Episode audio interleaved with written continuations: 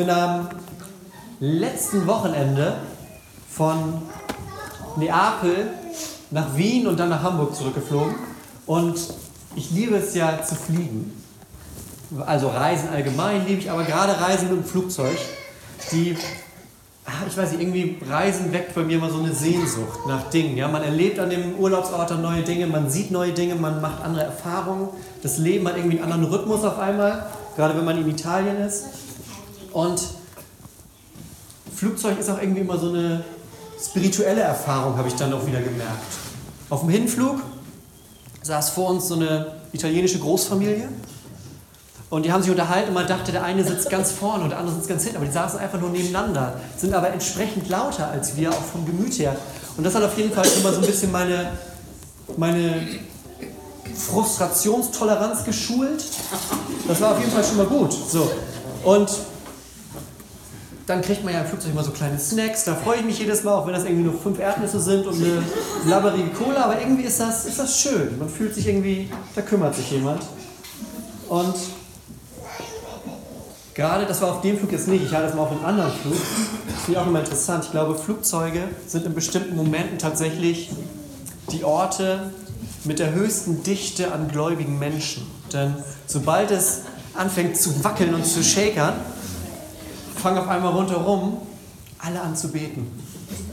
Und das ist für mich dann auch immer so, denke ich, ach guck, es ist, es ist, auch, nicht, es ist auch nichts verloren.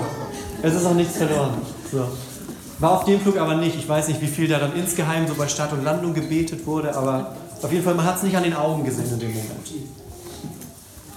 Und ja, Fliegen hat für mich immer so einen schönen Moment, wenn man über den Wolken ist und dann dieser Moment, und darum geht es mir heute, dieser Moment, wenn man dann wieder durch die Wolkendecke, weil da oben ist es ja eigentlich immer gut. Also meistens, wenn man über den Wolken fliegt, da ist es irgendwie schon alles in Ordnung.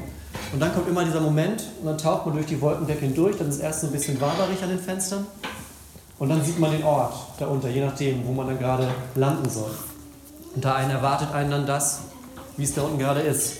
Und die Geschichte, um die es heute geht, an diesem Palmsonntag, der heißt so, der Sonntag vor Ostern, ist der Palmsonntag. Und da geht es auch um die Ankunft. Das ist eine Ankunftsgeschichte. Denn da kommt auch jemand an einen bestimmten Ort. Und zwar kommt Jesus nach Jerusalem. Ihr kennt ja die ganzen Geschichten, die so in der Bibel erzählt werden. Und die spielen meistens mal in so kleineren Orten, dann an diesem See immer mal, wenn da diese ganzen Geschichten mit dem Wasser sind, das immer am See Genezareth und dann mal so hier und da. Aber dieses ganze Hauptstück am Ende, die ganzen Geschichten um Ostern, die spielen alle in Jerusalem. Und deshalb muss Jesus ja erstmal nach Jerusalem kommen und das macht er eine Woche vorher. Und die Erzählung darüber, wie Jesus da hinkommt, die ist mit ganz viel ja, Sehnsucht und Freude gefüllt, weil die Menschen, die stehen und erwarten ihn richtig. Man muss dazu sagen, die Menschen, es gibt, ne, ihr wisst das, Bibel teilt sich in Altes und Neues Testament. Im Neuen Testament sind so mehr so die Geschichten, was Jesus tut. Aber im Alten Testament sind wahnsinnig viele Prophezeiungen und Ankündigungen, wo es darum geht, es kommt mal einer und dann passiert das und das. Und Gott schickt mal den Retter und dann passiert das und das. Und da sind auch immer so Hinweise, woran erkennen wir ihn denn? Woran wissen wir denn jetzt, dass das der Typ ist, den Gott uns schickt? Und eine dieser, dieser Prophezeiungen, die es schon Jahrhunderte vorher gab, war, dass er zu der Zeit mit einem Esel angeritten kommt. Und er hat noch einen kleinen, so einen Esel, wie heißt das, Fohlen dabei. Und die Menschen haben natürlich gehört, okay, es gibt diesen Jesus, der läuft irgendwie rum, macht Wunder, läuft auf dem Wasser, Tote stehen auf einmal wieder auf. Es könnte gut sein, dass der das ist. Okay, und jetzt kommt er nach Jerusalem und er ist auf dem Esel. Ist ein gutes Zeichen, waren sich die Leute sicher, der könnte das sein, um den das hier immer schon geht. So, und dementsprechend ist die Stimmung. Die Leute stehen an den Straßenrändern, jubeln, freuen sich, haben ähm, ihre Kleidung auf den Boden gelegt, weil sie so ein, so ein anderes Bild, was man so erwartet, ist, dass Jesus, jetzt kommt der König, da kommt nicht irgendwer, da kommt der Retter Gottes und das ist ein König. Ja? Und den König, den lässt man nicht auf dem Straßenstaub laufen, auch nicht mit dem Esel, sondern die legen ihre, ihre Kleidung dahin. Und wer keine Kleidung hat, der reißt sich Palmen oder diese Obergewänder, wer nur ein kleines Stück anhat, das behält er an, aber wer so ein Obergewand hat, legt es hin. Und wer nicht so ein Obergewand zum Hinlegen hat, der reißt sich halt so Palmwedel ab. Und daher kommt der Name, weil diese Palmwedel, die werden auch auf den Boden gelegt, damit er rüberlaufen kann. Daher kommt Palmsonntag. Ich dachte früher immer, die hatten die, um Jesus zuzuwinken, diese Palmwedel, aber dafür waren die gar nicht, habe ich irgendwann gelernt. Sondern die sind dafür, um, um den Boden zu belegen, damit der König, auf den man wartet, nicht auf der staubigen Erde laufen muss. So, und dieser König kommt in die Stadt, auf seinem Esel, genauso wie man es erwartet hat. Und dieser Moment, wenn er kommt, das ist wie so ein Eintauchen durch die Wolken. Das ist wie, wenn das Flugzeug dann durch die Wolken hindurchgeht und dann in der Realität ankommt. Nicht mehr in diesem Zauberland, wo Frauen mit so einem kleinen Wagen kommen und einem Cola und Erdnüsse bringen, sondern wieder in der harten Realität, wo die nicht vorbeikommen, sondern wo man sich selber um seine Sachen kümmern muss. Und das ist das, wenn Jesus nach Jerusalem kommt, dann betritt er nämlich diese Realität und auch die Menschen, die rundherum stehen, werden Teil von dieser Realität. Und in dieser einen Woche zwischen Jesus kommt an und dann ne, Donnerstag, letztes Abendmahl, Freitag Kreuzigung, Sonntag Ostern, in dieser Zeit passieren einige Dinge. Und es passieren einige Dinge, die nicht für alle Beteiligten schön sind.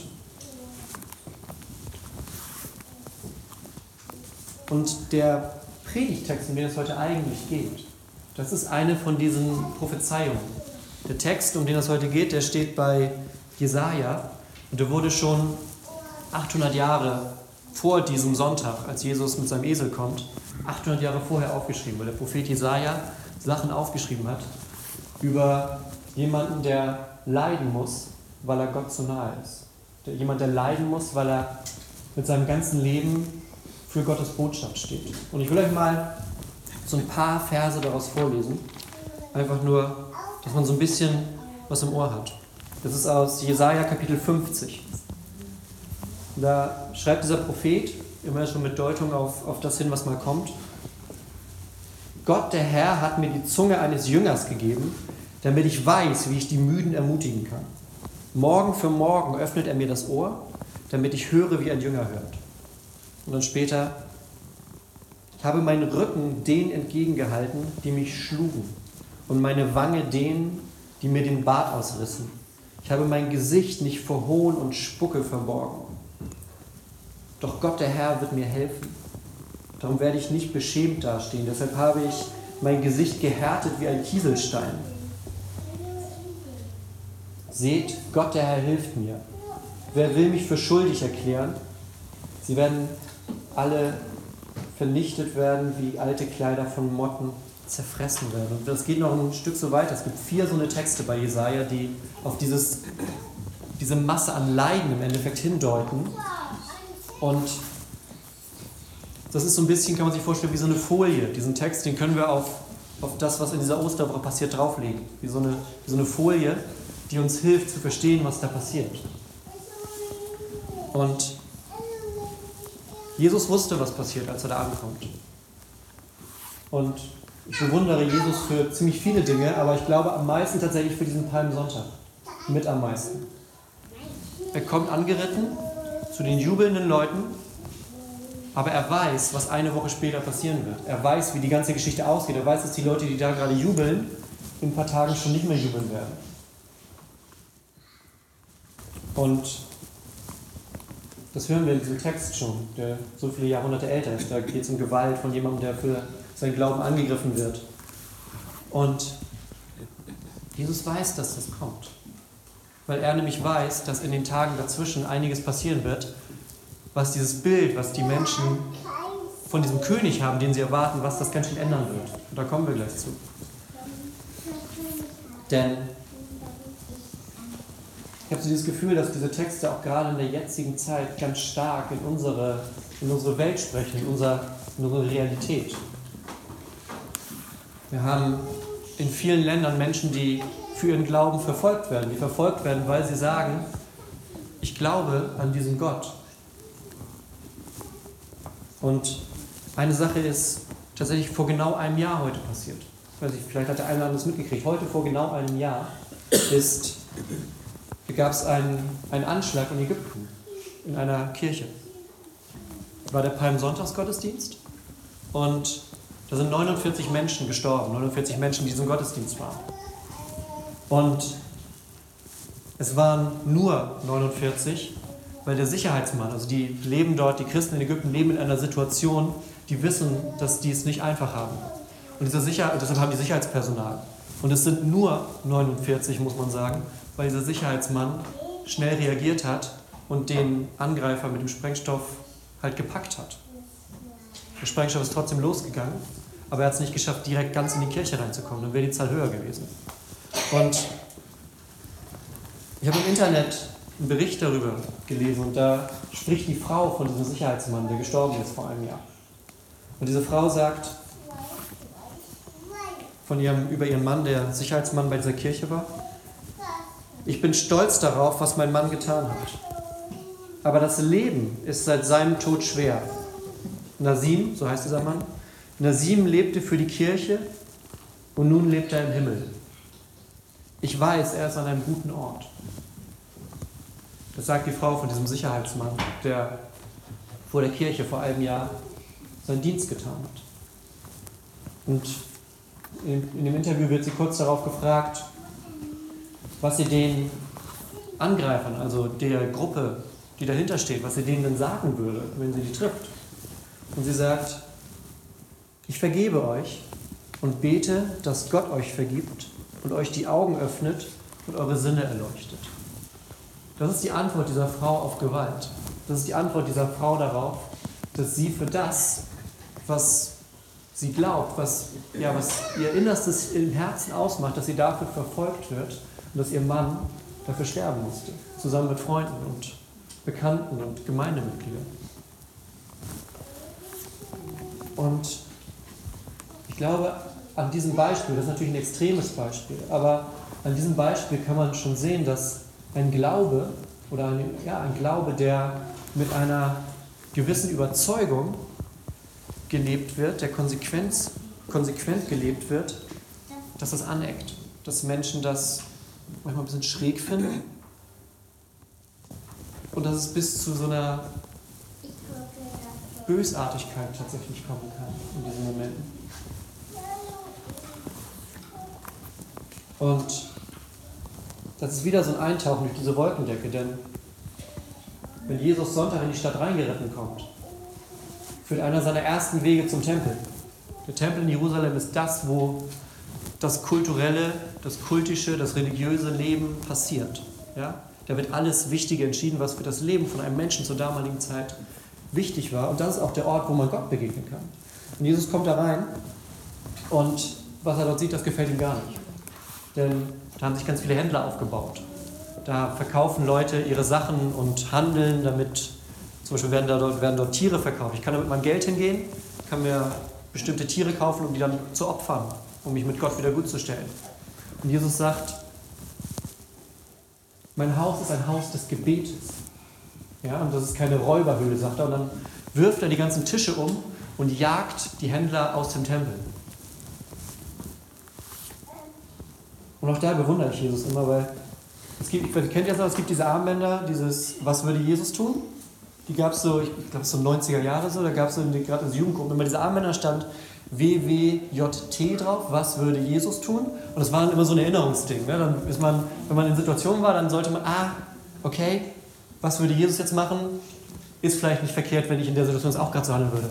Und diese Geschichte mit der Tempelreinigung, die ist für mich immer so eine Erinnerung daran, dass in bestimmten Situationen rumschreien und Tische umwerfen auch eine Lösung für ein Problem sein kann. Das, ist, das bestärkt mich immer dann, wenn ich, wenn ich so das Gefühl habe, einmal hat er es auch gemacht. Also immerhin, immerhin. Aber das Hauptding ist natürlich, dass er sagt, mein Haus ist ein Haus des Gebetes und nicht das, was ihr hier gerade daraus macht. Das sagt er. Hier wird gebetet. Wir wollen Gott nahe sein und nicht den Geschäften nachgehen, was wir eh draußen schon machen.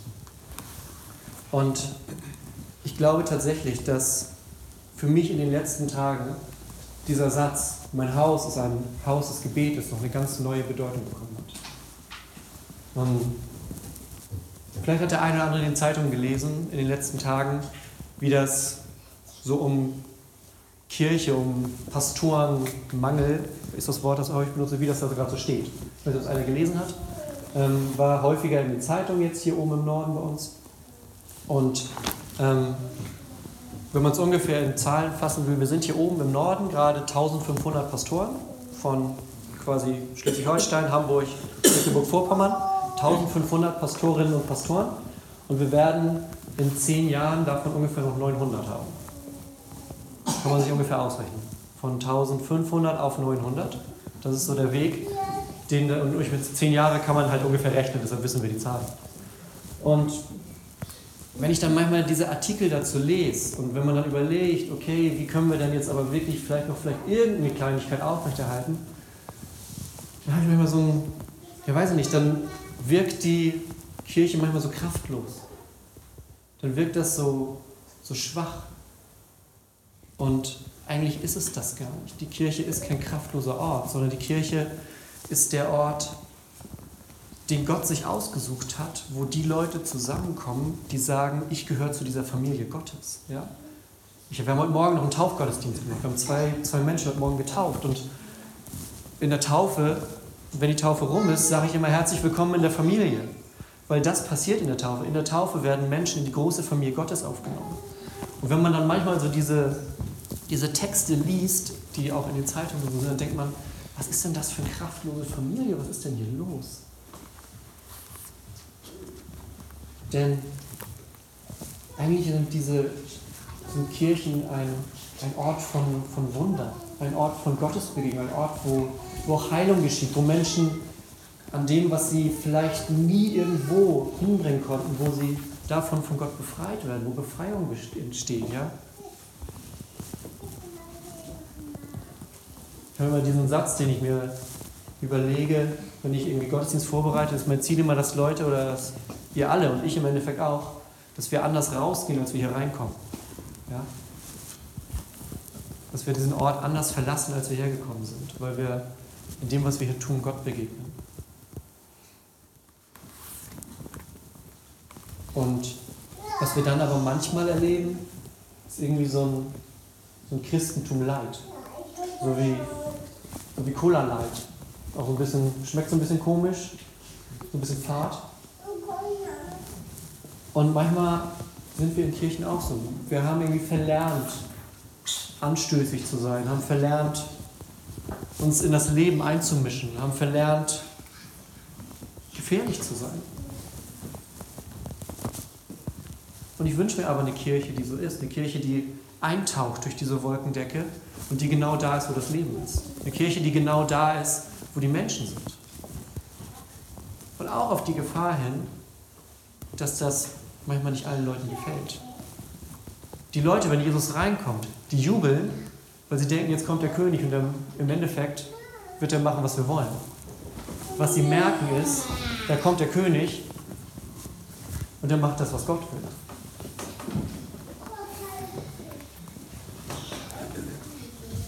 Ich glaube, wir brauchen eine Kirche, die unbequem ist.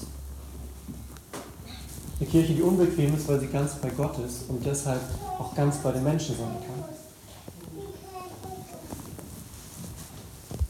Wie Jesus, der trotzdem nach Jerusalem kommt und in den Tempel kommt. Weil er weiß, dass dieser Tempel ein Ort für die Menschen sein muss und nicht ein, nicht ein Kaufhaus. Deshalb sagt er, dass hier soll ein Ort des Gebetes sein.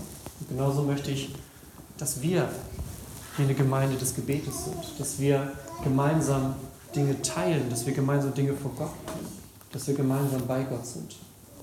Und deshalb brauchen wir diesen Jesus, der erst mit Jubeln ankommt, dann aber alles auf links dreht. Weil das ist nämlich auch das Einzige, was so Strukturen, vor denen wir stehen, was da Heilung bringen kann, was da was bringen kann, was wir mit unseren menschlichen Rechenkünsten wahrscheinlich gar nicht mehr so richtig auf die Reihe kriegen werden. Ja, wenn wir man kann es sich ausrechnen. Von 1500 auf 900 ist ein Sprung, der ziemlich schwierig ist in allen Belangen. Und da können wir hin und her rechnen, wie wir wollen. Was wir brauchen, sind Gemeinden, die beten und Gemeinden, die sagen, wir wollen, dass Gott hier ist, dass Gott hier Dinge tut. Und nicht die Hände in den Schoß legen und sich damit abzufinden. Ich habe mich in letzter Zeit viel mit so Erweckungsbewegungen, nennt sich das, beschäftigt. Das sind durch die ganzen 2000 Jahre der Kirchengeschichte hindurch sind das so Orte und Momente, wo Gott auf einmal ganz, ganz spürbar ist, wo es ganz präsent ist, dass Gott auf einmal da ist, wo sich Dinge verändern. Ich lese gerade ein Buch, da geht es um eine Erweckung, die ist noch gar nicht so lange her, das ist vor 50 Jahren passiert, in Schottland, auf einer kleinen Insel, mitten im Nirgendwo. Und ähm, das Schöne ist, die Leute rechnen nicht damit, wenn das passiert. Das ist nicht in dem Sinne, man macht fünf, sechs, sieben, acht Schritte und dann kommt Gott. Sondern da war es tatsächlich so, dass zwei alte Frauen, es waren zwei Frauen über 80, und die haben gemerkt, hier muss mehr Leben rein. Also haben die sich jeden Tag getroffen und zusammen gebetet dafür, dass Gott ihnen begegnet, dass Gott den Menschen im Ort begegnet. Jeden Tag haben sie sich getroffen. Und dann ist so das eine zum anderen gekommen. Und mit einem Mal ging es da los, dass Menschen auf einmal die brennende Sehnsucht in sich hatten, zu Gott zu kommen. Dass sie gar nicht anders konnten, als sich mit anderen zu treffen, über Gott zu reden, zu beten, sich gegenseitig auch nah beizustehen bei Dingen, die im Leben gerade los sind, sich zu unterstützen, zu helfen, weil sie wussten, das ist das, was hier gerade Gott an diesem Ort tut. Das nennt man immer Erweckung, so heißt dieser Begriff dafür. Und da ist es tatsächlich so gewesen, dass in diesem kleinen Ort, wir hatten eine Kirche ähnlich wie hier, und dann standen da sonntags 800 Leute, weil die nicht reingekommen sind. Und jetzt auch gleich, weil auf einmal nicht im Sinne von, naja, Werbung gemacht, man könnte mal hingehen, sondern die Leute, es hat in denen gebrannt, die konnten nicht anders, als dahin zu gehen. Weil Gott gesagt hat, in diesem Moment soll dieser Ort ein Haus des Gebetes sein. Dieser Ort, hat Gott gesagt, soll ein Ort sein, wo Menschen sich treffen, die zu meiner Familie gehören. Und glaube, das ist das, was für uns dran ist tatsächlich. Das für uns dran ist, für Gott offen zu sein, zu beten, dass Menschen Gott neu begegnen, hier in diesem Ort, in der Region, im ganzen Schleswig-Holstein vielleicht auch, aber dass das das ist. Das ist das Erste, was wir tun müssen. Nicht hin und her rechnen, wie wir 900 auf 1500 aufteilen. Das funktioniert nicht. Sondern wir müssen offen sein für Gottes Handeln. Wer sich da weiter mit auseinandersetzen möchte, wie das funktioniert, einfach mal die ersten paar Kapitel der Apostelgeschichte lesen. Das ist so das Modell, was dann meistens passiert. Und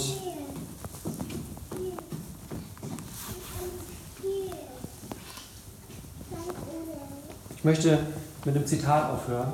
Das hat der Pastor zu der Gemeinde in Ägypten gesagt. Und zwar hat er das einen Sonntag später gesagt. Ja? Am Palmsonntag war dieser Anschlag und in der Woche drauf, nee, gar nicht wahr, es war am Montag direkt, die haben montags einen Gottesdienst. An dem Montag, also einen Tag später, hatten sie Angst, die wussten gar nicht, was sollen wir jetzt machen? Sollen wir die Kirche überhaupt jetzt, also sollen wir jetzt überhaupt sagen, wir sind da und es können Leute kommen, es kommt wahrscheinlich eh keiner. Und es kamen mehr Leute als normalerweise Sonntag, es kamen sehr viel mehr Leute. Und der Pastor hat gesagt, über die Menschen, die für das verantwortlich sind, was Tag vorher passiert ist, hat er gesagt, wir lieben euch. Das werdet ihr nicht verstehen. Doch das hat Jesus uns gelehrt. Liebt eure Feinde. Wir Christen haben keine Feinde, andere erklären uns jedoch zu ihren Feinden. Und wir beten für euch. Das war die Antwort. Nicht mal 24 Stunden später von diesem Mann, in dessen Vorplatz der Kirche am Tag vor der Bombe explodiert ist. Er sagt, wir beten für euch. Und ich glaube, dieses Wort wir beten für euch. Und Jesus, der sagt, mein Haus soll ein Haus des Gebetes sein. Das ist das, was für uns dran ist. Das ist das, was für Wanderung auch dran ist. Dass wir beten. Wir werden im nächsten Gemeindebrief eine Seite über das Gebet mit drin haben, wo auch nochmal so ein paar Tipps und Hinweise und Dinge drinstehen, für die man konkret beten kann. Und wir werden das auch in unseren Gottesdiensten ab jetzt dem mehr Raum geben dass wir auch in unseren normalen Sonntagsgottesdiensten, wir haben das ja immer, okay, da steht jetzt gerade der Beamer drauf, aber normalerweise ist das der Kerzentisch. Und wir werden den auch, das werden wir alles mehr einbinden bei uns, dass wir mehr Orte haben tatsächlich, um Gott im, im Gebet zu begegnen. Weil das ist im Endeffekt der Raum, wo Veränderung passiert. Nicht auf Papier und Tabellen und Rechnen, sondern wenn wir dem lebendigen Gott begegnen, so wie Jesus vor 2000 Jahren den Menschen begegnet ist, als er auf einem Esel angeritten kam. Amen.